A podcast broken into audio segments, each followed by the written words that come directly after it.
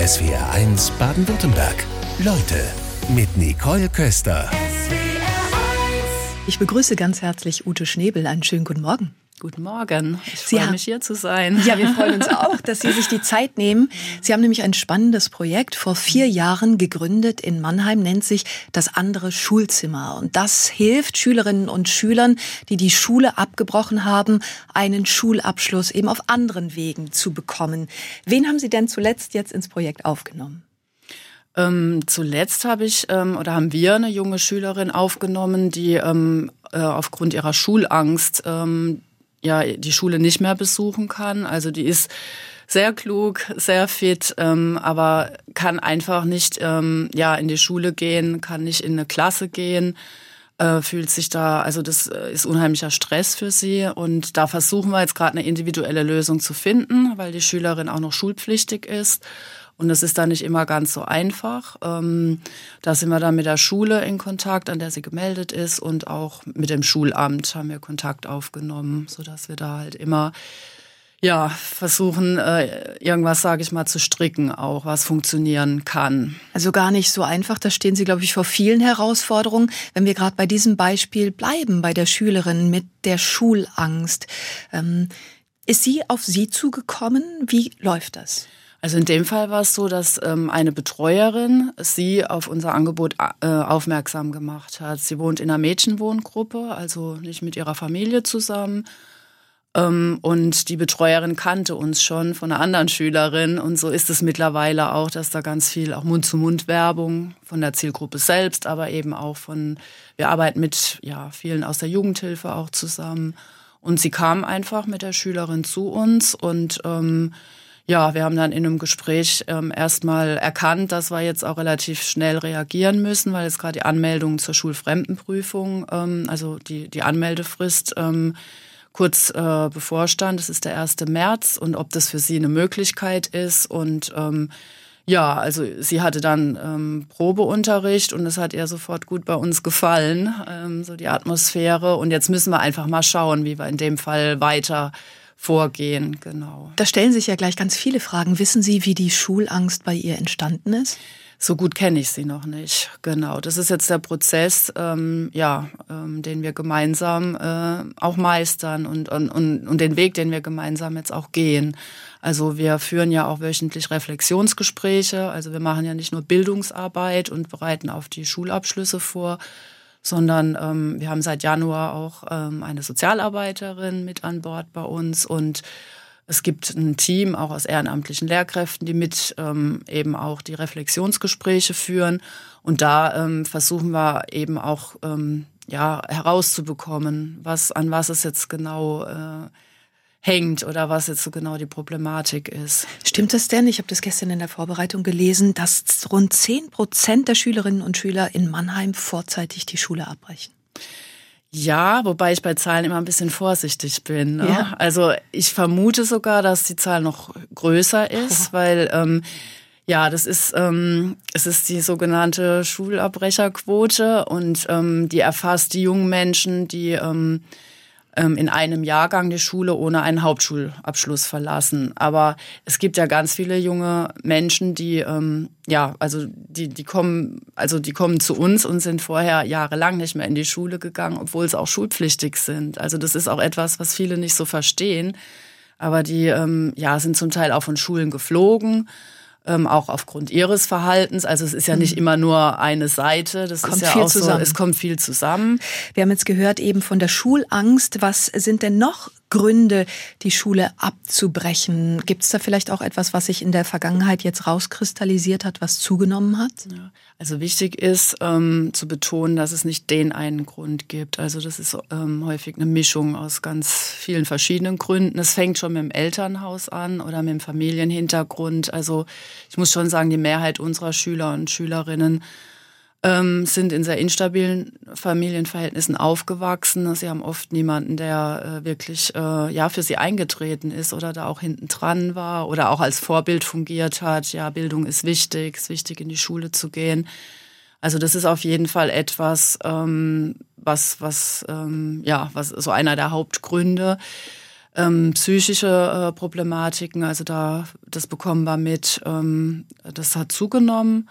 Ähm, das geht auch durch alle Gesellschaftsschichten. Auch die instabilen Familienverhältnisse gehen durch alle äh, Gesellschaftsschichten. Hat Corona einen Anteil? Merken Sie das? Auch, auf jeden Fall. Ähm, ich denke, ähm, so in der, ja, vor allem während der Lockdowns und auch on Online-Unterricht haben viele den Bezug äh, zur Schule ähm, ziemlich verloren. Also ich glaube, das, aber das können wahrscheinlich Schulen dann nochmal besser sagen. Ähm, aber ich, ich glaube, da sind viele, konnte man nicht mehr so erreichen. Ne? Wie ja. ist es? Gibt es mehr Bewerber als Plätze? Könnte ich mir durchaus genau, vorstellen. Genau, das ist mir noch wichtig zu betonen. Die, die Schülerin, die wir jetzt aufgenommen haben, das war jetzt sozusagen eine Notfallaufnahme. Es stehen ganz viele auf unserer Warteliste und äh, mittlerweile über 30. Und ähm, unser Vorgehen ist normalerweise so, wenn ein Schulplatz frei wird, dann äh, rückt eben der oder die nächste von der Warteliste nach. Ähm, ja, wir haben 20 Schulplätze und es sind an die 30 Schüler und Schülerinnen, die wir betreuen. Also wir nehmen schon immer mehr auf. Ähm, nicht alle schaffen es natürlich auch bei uns zu bleiben. Aber jetzt in dem Falle war es einfach wichtig, schnell zu reagieren. Und ähm, ja, das ist eine Schülerin, die das zweite Mal jetzt die neunte Klasse macht ähm, gute Voraussetzungen hat, es dieses Jahr auch zu schaffen, so dass wir da einfach überlegt haben, ja, ähm, die Den nehmen Notfall wir auf. Nehmen. Genau, das ist ja. bei uns dann auch drin. Aber fairerweise muss ich schon sagen, wir gehen normal nach der Warteliste und ähm, nur die, die jetzt wirklich auch nochmal ähm, ja, viel Bedarf an Vorbereitung und so haben, die werden wir ähm, ab September dann wieder im neuen Schuljahr aufnehmen. Sie haben sicherlich auch mhm. die Erfahrung, was passiert mit denen, die keinen Schulabschluss schaffen. Ja, das ist ähm, natürlich ohne Schulabschluss, was macht man da? Ne? Dann kann man, ähm, ja, wenn man motiviert ist, es zu tun, ähm, natürlich äh, irgendwo jobben. Da bekommt man erstmal schnell Geld, aber ähm, wir alle wissen, das ist ja nichts, was ähm, auf Dauer trägt. Ne? Und ähm, in so prekären Arbeitsverhältnissen ähm, wird man auch nicht glücklich, meiner Meinung nach. Und unsere jungen Leute ähm, oder die, die ohne Abschluss die Schule verlassen haben, ich glaube, die haben noch weniger Durchhaltevermögen. Ne? Und ähm, ja, ich denke, das ist etwas, was uns als Gesellschaft auch, also es ist nicht nur individuell für die jungen Leute schlimm, dann einfach so dazustehen und eigentlich keine Perspektiven zu haben, sondern auch für uns als Gesellschaft die Folgekosten sind wesentlich höher, weil alle jungen Leute, die in sozialen Hilfesystemen landen, die bleiben irgendwann auch dort, ne, wenn man da nicht wirklich entscheidend ähm, ja, Unterstützungsmaßnahmen anbietet. Und die können wirklich auch sehr kurzfristig helfen. Das ist meine Erfahrung. Also es lohnt sich. Das ist ein Teufelskreis. Armut und schwierige Lebensumstände verschlechtern die Bildungschancen. Ute Schnebel, beim anderen Schulzimmer, da sorgen Sie für eine zweite Chance, den Schulabschluss zu erlangen. Wie ist denn eigentlich Ihre Erfolgsquote? Die ist sehr gut. Ähm, wir haben 96 Prozent äh, Erfolg. Respekt. Also, oder die Erfolgsquote beträgt 96 Prozent, genau. Also bisher ähm, haben 48 äh, Schüler und Schülerinnen ihre Abschlussprüfung geschafft. Zwei sind in den äh, vier Jahrgängen durchgefallen. Das bezieht sich alles auf die Anmeldungen zur Schulfremdenprüfung, genau. Also da sind jetzt nicht alle mitgezählt, die auch mal eine Weile bei uns waren. Manchmal steigen sie dann später ja auch wieder ein. Also es geht wirklich um die Prüfungsanmeldung und die, die die Prüfung dann auch, ähm, ja, gemacht haben. Wer ist es jetzt, der sich um die Schülerinnen und Schüler kümmert? Ähm, Im Moment, also genau, das ist mir auch wichtig, äh, das zu betonen. Das bin ja nicht ich alleine, die das andere Schulzimmer macht. Also erstmal einen ganz lieben Gruß an meine beiden Kolleginnen, Charlotte Scheria und Anne Meyer, die jetzt gerade die Stellung halten. Ähm, und ähm, Genau, wir sind ein Dreierteam aus, also sind drei Feste sozusagen und dann noch ganz viele ähm, tolle ehrenamtliche Lehrkräfte, die uns unterstützen. Die kommen dann eventuell, also ähm, ähm, einmal die Woche oder auch äh, mehrere Tage die Woche. Das ist ganz unterschiedlich. Darunter befinden sich viele Studierende, auch ähm, ja, die Lehramt studieren. Also das ist natürlich auch eine gute Praxis. Aber auch Menschen im Ruhestand. Also wir sind da sehr offen. Wir haben im Moment auch zwei Praktikanten der sozialen Arbeit. Der eine kommt aus Schweden und der andere aus der Türkei. Das geht über das Erasmus-Programm, die jetzt ein halbes Jahr bei uns auch Englisch unterrichten. Also die sprechen auch dann nur Englisch mit den Schülern und okay. Schülerinnen. Also wir sind da auch offen ähm, ja, für neue Menschen, für neue Impulse. Das ist ganz schön. Klingt so, als hätten Sie keine Probleme, jemanden zu finden. Dabei hören hören wir ja dauernd erschreckende Zahlen. Allein in Baden-Württemberg werden bis 2035 geschätzt zwischen 16 und 27.000 Lehrkräfte fehlen, so die Bildungsgewerkschaft. Wo kommen bei Ihnen die Leute her? Ja, auch über Mund-zu-Mund-Werbung. Und wir haben natürlich auch ein breiteres Spektrum. Bei uns muss man kein Lehramt äh, studiert haben ne? oder keine ausgebildete Lehrkraft sein, um mitzumachen. Wichtig ist die Einstellung, Offenheit gegenüber der Zielgruppe. Und das ist eine gute Mischung. Und ich denke, oder ich hoffe, dass sich alle bei uns wohlfühlen. Die ähm, genau, also viele Studierende, die auch ein Praktikum bei uns gemacht haben, die kommen dann anschließend einmal die Woche, dann setzen sie auch wieder aus. Also da bieten wir auch viel Flexibilität. Ne? Also wir gestalten ja jeden Tag immer neu. Also es gibt Stundenpläne, individuelle für alle Beteiligten. Aber wir müssen auch jeden Tag ganz flexibel wieder arbeiten und rumschieben und dass alle irgendwie gut betreut sind. Aber ich glaube, so die Atmosphäre, die gefällt schon, die kommt an. Klappt das denn trotzdem mit der guten Betreuung jetzt aus Schülerinnen und Schülerperspektive? Weil im Grunde hilft es mir ja, wenn ich immer wieder die gleiche Ansprechpartnerin, den gleichen Ansprechpartner habe. Das stimmt, ja. Das, äh, manche möchten das auch gerne so und da bemühen wir uns auch drum. Nur das können wir nicht immer äh, garantieren. Also es ist nicht nur wünscht ihr was bei uns. Ne? Wir sagen dann auch, ähm, alle müssen hier flexibel sein. Das heißt, probier es auch mit einer anderen Lehrkraft mal, weil manche sich natürlich dann sehr stark auf eine Lehrkraft fokussieren. Aber generell haben alle auch mehrere Lehrkräfte für die verschiedenen Fächer natürlich.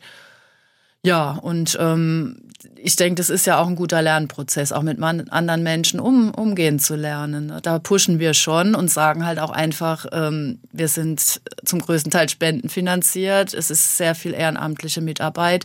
Wir müssen einfach schauen, mit dem, was wir haben, euch bestmöglich zu betreuen. Und das verstehen sie auch. Hier kommen Nachfragen rein von den SW1-Hörerinnen und Hörern. Mona hat uns geschrieben und sie möchte wissen, ob man sich das so vorstellen kann wie den Eigenlernunterricht an den Montessori-Schulen. Schulen. Den müssten Sie aber vielleicht vorab erstmal erklären. Genau, ähm, also Montessori-Pädagogik, da geht es sehr stark drum, eben ähm, anhand von Materialien, die sich die Schüler und Schülerinnen dann selbst eben auch aussuchen können, ähm, sich Dinge selbst zu erarbeiten, was ich auch ganz toll finde. Also wir, so ganz klappt es bei uns nicht, weil bei unseren Schülern und Schülerinnen mangelt es häufig an, ja, an der Aufmerksamkeitsspanne, an der Konzentration. Da brauchen sie schon zumindest am Anfang jemanden, der neben ihnen sitzt. Aber grundsätzlich, wir ähm, haben immer wir nennen das Lernzeit, also wo sie dann im Prinzip selbst Aufgaben erledigen. Also das äh, bauen wir immer einen Stundenplan, auch wenn wir nicht genug Lehrkräfte haben an dem Tag. Ähm, also es ist so von beiden Seiten. Und ähm, da würden wir auch gerne ähm, mehr Materialien Ihnen auch noch anbieten. Also auch da sind wir offen und würden gerne experimentieren. Also bei uns ist es eine Kombination aus Einzelunterricht oder in kleinen Gruppen oder eben eine Selbstlernzeit. Ute Schnebel von Das andere Schulzimmer ist bei uns in SWRs Leute. Gibt es bei Ihnen eigentlich auch Schülerinnen und Schüler, die mal nicht mehr können, weil Sie eben von der Ex Erfolgsquote von genau, 96 Prozent ja. Äh, gesprochen hatten. Genau, das hatten wir ja eben auch nochmal so angesprochen. Diese Erfolgsquote, die klingt so glatt, als wäre es äh, quasi eine sichere Sache, dass das dann auch klappt. Aber unser Alltag sieht ganz anders aus. Also es ist immer so, 50-50. Also wir können ja auch nie in die jungen Menschen reinschauen. Manche, die sehr stabil wirken, die brechen uns dann vor der ersten äh, schriftlichen Abschlussprüfung zusammen. Da müssen wir dann auch wieder gucken, wie können wir sie aufbauen. Andere, die entwickeln über die Zeit bei uns eine Wahnsinnsstärke und wo wir dann auch plötzlich äh, so schauen, wow, also da die gehen da jetzt richtig gut durch. Also das ist sehr spannend und ich habe auch gemerkt, ich kann das nie, ähm, weil man oft ja sagt so, ähm, wenn man jemanden kennenlernt, ja, so das erste Gefühl dabei. Ähm, aber mich hat's oft getäuscht. Und mhm. das finde ich, das ist auch was, was ich gern nach außen weitergeben möchte. Es, ähm, ja, es ist wichtig, allen Menschen immer noch mal mehrere Chancen zu geben, ne? weil bis man sie auch wirklich richtig kennengelernt hat. Ja, genau. das sind ja viele komplexe Hintergründe, wie Sie anfangs mhm. erklärt hatten. Es gibt inzwischen einige Berichte und Beiträge über Sie. Und ähm, in einem Beitrag sagte ein Schüler, ich habe jemanden gefunden, der mir gezeigt hat, dass auch ich eine Zukunft haben kann, wenn ich es nur will. Das fand ich echt beeindruckend. Das ist wirklich also ein starker Spruch, ja. Und das finde ich auch, das ist so zutreffend, ne? Weil ähm, sie fühlen, also viele, die zu uns kommen, fühlen sich erstmal als Verlierer. Ähm, ja, weil sie halt von vielen Seiten gespiegelt bekommen haben, du passt irgendwie nicht richtig oder du bringst die Leistung nicht irgendwie. Und ich glaube, also ich bin der Überzeugung, Bildung hat sehr viel mit ähm, Selbstwertgefühl zu tun. Ähm, ja, auch, ähm, dass man äh, merkt, dass andere Menschen einem etwas zutrauen. Und ich glaube, so eine Atmosphäre zu schaffen, ist sehr, sehr wichtig.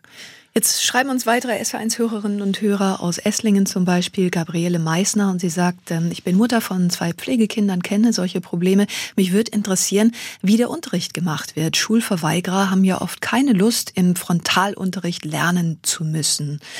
Klasse, dass Sie das machen. Wir brauchen solche Leute noch. Das steht dabei. Dankeschön, ja.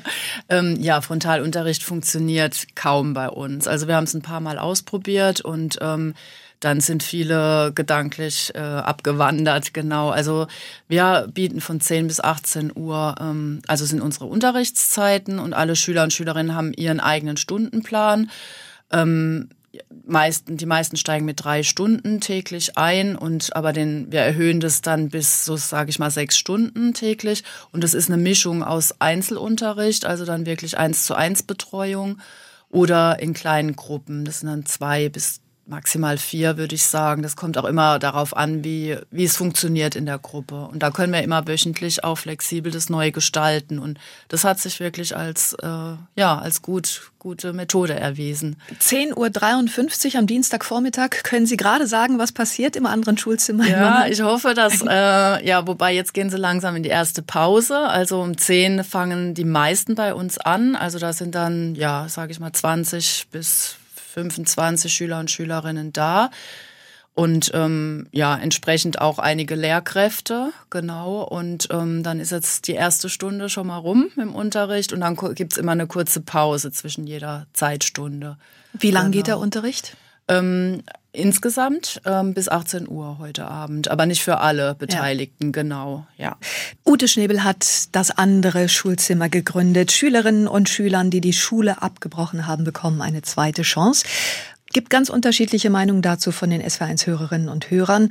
Ähm, zwei Eurozeichen und bin da, äh, sonst steht kein Name dabei, schreibt uns gerade, hallo, ich verstehe diese Diskussion nicht ganz, dass man so viel Geld verschwendet. Gibt es in Deutschland keine Schulpflicht? Sollte man da nicht eher über einen Stock- oder Arbeitslager für Jugendliche nachdenken, dass die was lernen? Ute Schnebel, so eine Meinung, haben Sie die schon mal gehört? Ja, die höre ich auch immer wieder, genau. Also manche Menschen denken auch, ja, die, die jungen Leute, die zu uns kommen, die wollen doch eigentlich gar nicht und ja, ja, das ist schon so ein negatives Bild und zum Teil ähm, wird es ja auch ähm, bestätigt. Ne? Also ich meine, das sind jetzt nicht alles Engel, die bei uns sind, aber Alkohol, Menschen, Drogen, all das ist im Spiel gewesen. Ne? In der Vergangenheit oder auch immer noch ein Teil vom Leben. Also auch das sind ähm, Baustellen, die wir mit ihnen zusammen auch bearbeiten. Da sind wir auch ganz offen und äh, ehrlich. Ähm, ich denke mir nur, ähm, Schulpflicht, ja, das ist ein gutes Thema, die gibt's, aber was will man machen, wenn, wenn ein Schüler oder eine Schülerin eben nicht in die Schule geht, äh, mit der Polizei abholen, in die Schule bringen, die gehen hinten wieder raus. Klar, Bußgelder werden verhängt. Ähm, teilweise, ähm, ja, habe ich auch erlebt, dass ähm, Schüler und Schülerinnen deswegen auch im Gefängnis gelandet sind, weil es irgendwann auch sie trifft. Ähm, wie gesagt, es ist ja auch immer, sie sind selbst auch dran schuld, sage ich mal, oder selbst beteiligt an der Situation. Aber manche wissen es auch nicht, nicht unbedingt besser. Und da denke ich, ist es wichtig, ähm, Hilfestellung zu leisten. Und wegen der Kosten, ich glaube, es ist viel, viel teurer. Die, also die Folgekosten sind viel teurer. Soziale Hilfesysteme oder wenn jemand auch tatsächlich ins Gefängnis kommt. Ich glaube, wir als Gesellschaft sind gefordert, auch ja vor allem junge Menschen, aber auch äh, alle anderen einfach zu integrieren und ähm, ja, äh, Menschen verändern sich dadurch ja auch, wenn man ihnen ähm, Wertschätzung entgegenbringt und auch natürlich Kritik. Also ich meine, wir gehen da ja, wir sagen jetzt nicht nur, ihr seid super, ähm, wir gehen da schon auch hart ins Gericht mit ihnen, aber ehrlich und das merken die jungen Menschen auch. Wie sehr kommen Sie da an Ihre persönlichen Grenzen? Äh, ich komme schon immer wieder an meine äh, persönlichen Grenzen ähm, täglich. Ich habe schon gelernt, jetzt auch mittlerweile damit umzugehen, aber man braucht schon ein hartes Fell auch. Und ähm, ja, aber auf der anderen Seite bin ich auch Mensch. Äh, ähm, das, ich glaube, das ist auch wichtig. Also anders geht's gar nicht. Also dass alle merken, dass ich da voll und ganz drin bin. Das kann man nicht halb machen. Und äh, vieles nehme ich schon mit. Und ähm, aber vieles, ähm, ich sehe auch vieles als Chance, weil ich habe mich auch sehr verändert in, in den Jahren, in denen ich diese Arbeit mache. Ich bin auf jeden Fall viel, viel verständnisvoller geworden. Also und, oder kann mich auch ähm, einfach in andere Menschen und andere Situationen ähm, immer besser ähm, hineinversetzen. Und vor allen Dingen ähm, ist es äh, auch, ähm, also ich habe erkannt, es ist nicht selbstverständlich im Leben und es können alle Menschen kann es auch treffen, dass sie wirklich ähm, in eine Lage geraten, in denen sie Hilfe brauchen. Und es ist gut, wenn Menschen da sind, ähm, nicht nur jetzt äh, im anderen Schulzimmer, auch generell und unterstützen. Und ähm, ich denke, unsere Gesellschaft braucht da einfach viel, viel mehr Solidarität, dass Menschen aus verschiedenen Hintergründen sich treffen, voneinander lernen. Das genau, ich habe auch große Hochachtung für unseren jungen Menschen, ähm, was sie schon alles erlebt haben und trotzdem nicht aufgeben und weitermachen. Damit wir uns in Ihre Situation besser hineinversetzen können, was für eine Situation hatten Sie gerade vor Augen, wo Sie an Ihre Grenzen gekommen sind? Ja, also es ist, ähm, wenn man auch äh, mitbekommt, ähm, wir haben ja auch junge Menschen da, die Panikattacken immer wieder haben und ähm, da weiß ich dann auch nicht immer, wie gehe ich richtig damit um. Also ähm, wir versuchen natürlich äh, die Schüler oder in dem Fall ist jetzt eine Schülerin auch damit irgendwie ähm, ja, sie gut zu begleiten, aber da sind wir auch ein Stück weit dann auch hilflos. Äh, wir hoffen dann auch immer, dass sie wieder kommt und mit ihr weiterarbeiten. Ja, oder auch Drogenkonsum, wenn wir einfach merken, äh, es tut sich da nicht viel. Das ist schon so eine Hilflosigkeit oder Selbstverletzungen. Das ist ja alles, ähm, das sind, sind auch nur kleine Ausschnitte von dem, was wir alles so mitbekommen. Also da ist schon sehr viel Leid auch da auf der Seite der, der jungen Menschen und ja, das nehme ich schon alles auch mit. Schülerinnen und Schülern, die die Schule abgebrochen haben, eine zweite Chance zu geben. Was war denn eigentlich Ihr persönlicher Auslöser, dieses Projekt zu starten? Ah, das ist eine lange Geschichte. Wir haben vier Minuten. ja, okay.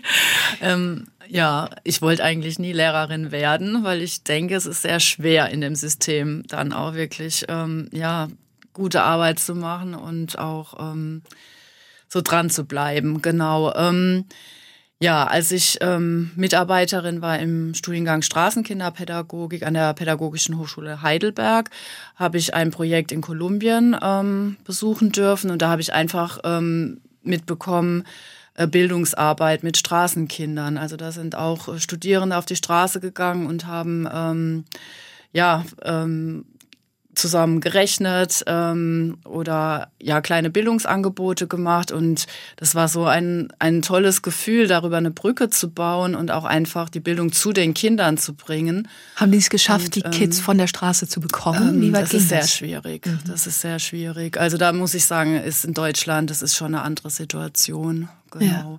Wie ging Ihr Weg dann weiter? Genau, ich habe dann ähm, an einer Anlaufstelle für Straßenkinder in Mannheim eine Schule mit aufgebaut und da habe ich einfach gemerkt, äh, wow, das, das kann funktionieren, ne? wenn man wirklich dran bleibt und ähm, ja, gemeinsam ähm, diesen Schulabschluss anstrebt. Ähm, da war die Zielgruppe, ähm, da waren es eben junge Menschen, die von Obdachlosigkeit bedroht waren oder auf der Straße auch gelebt haben. Und ich habe gemerkt, einfach, das äh, geht viel weiter, also diese, diese ganze Problematik.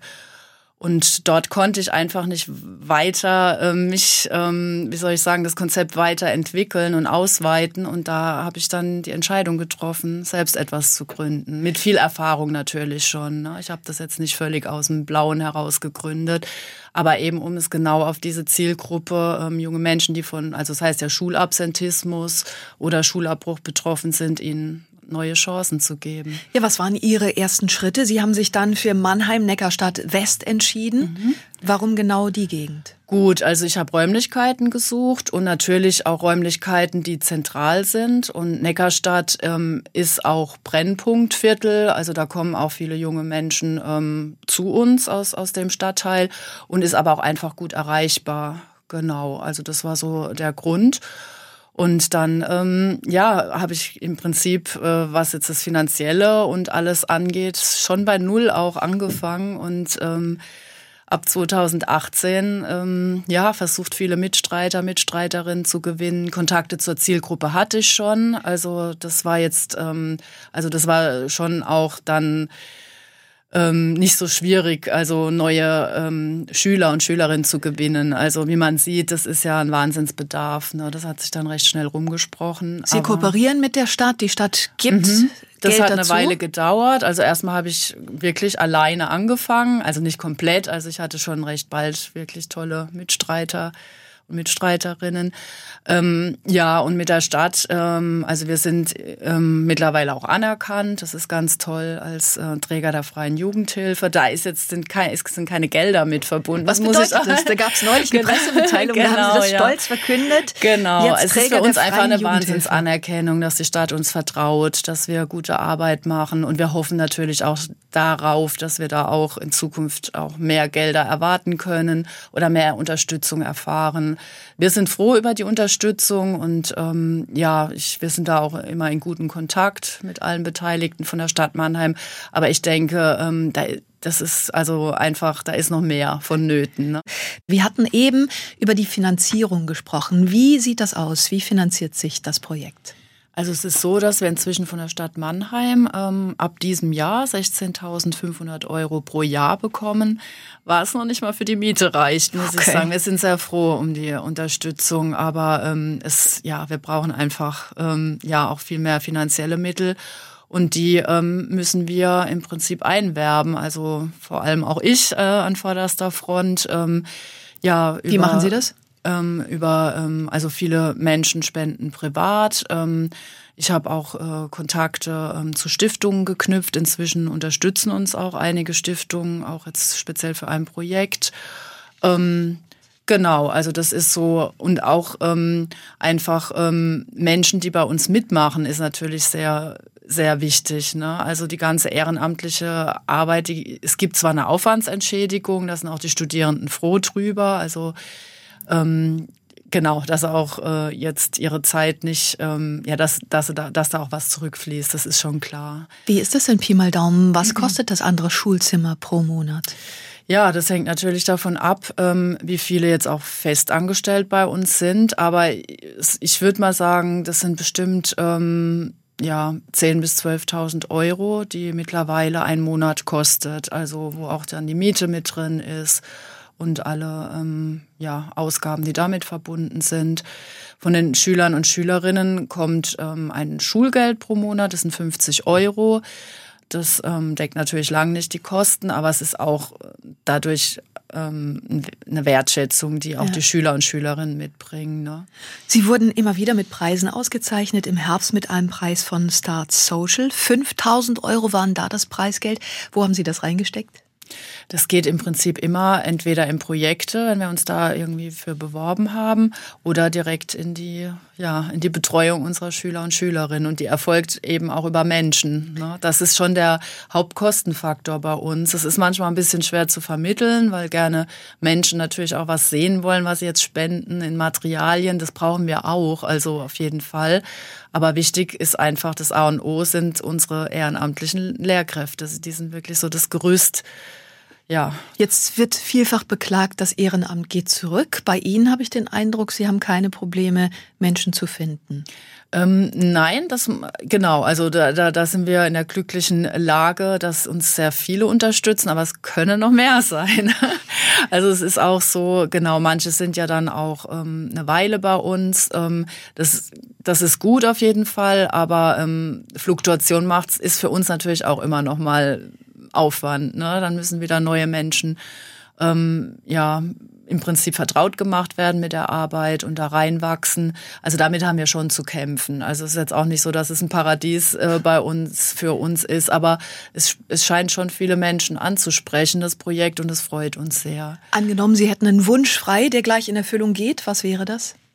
Eine Finanzierung fürs andere Schulzimmer, ganz klar. Ich meine, das ist jetzt auch ein bisschen langweilig, äh, jetzt mit Geld anzufangen, aber im Endeffekt ist das das A und O, was uns trägt. Und es äh, bedarf ja jetzt auch keiner Riesensummen, ähm, dass wirklich eine gute also gute Ergebnisse dabei rauskommen. Ja, kann man sich eigentlich auch vorstellen. Am Ende hängt es immer am Geld. Ne? Das ist ja bei so vielen Dingen. Man so. kann es nicht völlig ähm, ausblenden.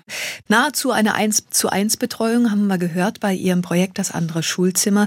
Wie sieht es denn eigentlich aus, wenn Ihre Absolventinnen und Absolventen Prüfungen machen? Das geht dann nicht bei Ihnen, oder? Nein, also da gehen wir an staatliche Schulen. Also ähm, es läuft über eine sogenannte Schulfremdenprüfung und die machen dann genau die schriftlichen Abschlussprüfungen, die alle ähm, Hauptschüler und äh, Hauptschülerinnen und Realschüler und Realschülerinnen machen, genau. Ähm, der einzige Unterschied ist, dass sie da nochmal extra mündliche Abschlussprüfungen haben. Die sind ein bisschen anders dann, ähm, ja, als sage ich mal bei den Neunt- oder Zehntklässlern in Baden-Württemberg. Und wir begleiten auch an die Schulen in Mannheim. Genau, okay. da arbeiten wir auch eng mit den Schulen zusammen, wie überhaupt mit vielen Schulen. Also da sind wir sehr offen und ähm, es soll auch niemals ein Gegeneinander sein, sondern immer, dass wir gemeinsam ja an Lösungen stricken. Ja, wir kriegen gerade hier eine Nachricht von einer Schülerin, möchte ich gerne zitieren. Aus Stuttgart schreibt uns Dorothea Graf und sie sagt, ich bin 22 Jahre alt, habe mit 16 die Schule abgebrochen aufgrund von massivem Mobbing und dadurch folgende psychische Belastung. Ich bin dadurch durch die Hölle gegangen, dass ja die Schulpflicht gab und dank meiner starken Mutter und einer Klinikschule habe ich es geschafft, meinen Schulabschluss abzuschließen, trotz langwierigen Klinikaufenthalten. Ich habe jetzt eine Ausbildung in der Pflege abgeschlossen. Bis heute habe ich damit zu kämpfen. Wir kommen die Tränen, dass es so eine tolle Schulart gibt für uns Menschen, die nicht ins System passen. Danke, dass es so etwas gibt. Wie geht's Ihnen, wenn Sie das von Dorothea Ach, das lesen? Das berührt mich sehr und ähm, ja, da kommen mir auch die Tränen und genauso fühle ich mich, wenn es junge Menschen bei uns schaffen. Es ist äh, Wahnsinn, wie gesagt, was für Leid dahinter steckt. Mobbing-Erfahrungen höre ich ganz oft auch als Grund. Und ähm, auf der anderen Seite dieses tolle Gefühl, dass es doch klappen kann. Natürlich auch mit Schwierigkeiten. Aber wenn Menschen da sind, im besten Fall natürlich die eigenen Eltern auch, ähm, die für, die kämpfen einfach. Und ja, ich, es ist einfach wunderbar zu sehen, wenn ähm, anschließend dann auch, ähm, ja, wenn es klappt mit einer Ausbildung und ähm, die Chance auf jeden Fall für ein selbstbestimmtes Leben da ist. Und das ist so viel wert. Klappt's denn immer? Ähm, nicht immer gleich, muss ich sagen. Also gerade vor kurzem ähm, stand jetzt äh, ganz plötzlich ein ehemaliger Schüler vor der Tür, der hat vor zwei Jahren seinen Abschluss gemacht. Er hatte damals auch eine Ausbildung direkt angefangen. Da haben wir, ihm auch, haben wir ihn auch unterstützt dabei. Ähm, die hat er leider abgebrochen. Er hat dann ein zweites Kind bekommen. Und da haben wir schon überlegt, na ja, ähm, wie ist es? Jetzt stand er da und meint, ah, er hat jetzt einen Ausbildungsplatz bei der BASF bekommen und hat sogar noch Schulgeld zurückgezahlt, okay. was, er, was er uns geschuldet hat. Also er hätte eigentlich nie mehr vorbeikommen müssen bei uns und da ging mir einfach so das Herz auf und da habe ich mich so gefreut. Und auch ein Freund von ihm, der hat jetzt auch ein Jahr später ähm, oder eineinhalb Jahre später mit einer Ausbildung angefangen. Also es ist nicht immer nahtlos und gleich, aber ähm, ich sag mal, ähm, so, ein, so ein Abschluss kann einem niemand mehr nehmen und er wirkt, er wirkt und vor allem auch fürs Selbst, Selbstwertgefühl. Für manche ist ein Hauptschulabschluss auch wie ein, wie ein Hochschulabschluss für andere Menschen. Also wirklich was ganz Besonderes. Ähm, das ist so. Absolut. Ja. Sind Sie eigentlich mit den Eltern oder mit Angehörigen ebenfalls in Kontakt? Wenn es gewünscht ist, ja, auf jeden Fall. Also ich bin durchaus mit vielen Eltern in Kontakt oder auch Betreuern, Betreuerinnen. Und es ist auch gut, wenn wir alle an einem Strang ziehen. Wir haben ja auch zu kämpfen mit ähm, pünktlichem Kommen. Also das sind so alles sage ich mal, ähm, ja, Baustellen, an denen wir arbeiten, ähm, regelmäßiges Kommen. Und da ist es einfach gut, wenn wir auch kurz ähm, uns austauschen im Hintergrund oder wenn irgendwelche Problematiken gerade auftauchen. Also da habe ich sehr gute Erfahrungen gemacht. Ja. Bereiten Sie jemanden auch auf eine Bewerbung, auf so ein Training beispielsweise vor? Ja, also da haben wir auch äh, gerade ein Projekt, ähm, da möchten wir auch beim Berufseinstieg ähm, unterstützen und ähm, vor allem auch in Kooperation mit Firmen. Genau, Firmen spenden uns ja auch. Ähm, das hatte ich auch vorhin vergessen zu erwähnen. Da sind wir auch wirklich äh, wie über alle Spenden so dankbar. Ähm, um die Unterstützung. Aber auch da möchten wir noch mehr kooperieren, dass ähm, ja unsere Schulpraktiker vielleicht Schulpraktiker so oder auch dass Mitarbeiter, Mitarbeiterinnen von Firmen einmal die Woche zu uns kommen, unsere Leute coachen oder mit ihnen auch ein bisschen Unterricht machen, sie da auf die Weise kennenlernen, weil das ist ja auch das Spannende, dass Menschen aus unterschiedlichen Hintergründen bei uns zusammenkommen. Und ich merke immer, im normalen Leben würden sich ähm, die Menschen gar nicht begegnen. Das ist so das Wunderbare bei uns. Und alle lernen voneinander miteinander. Ja, was für ein guter Schlusssatz. Also wer da in den Austausch gehen möchte, Ihre Website haben wir verlinkt. Herzlichen Dank für den Besuch, Ute Schnebel. Vielen herzlichen Dank, dass ich hier das sein durfte. SWR 1 Baden-Württemberg. Leute, wir nehmen uns die Zeit.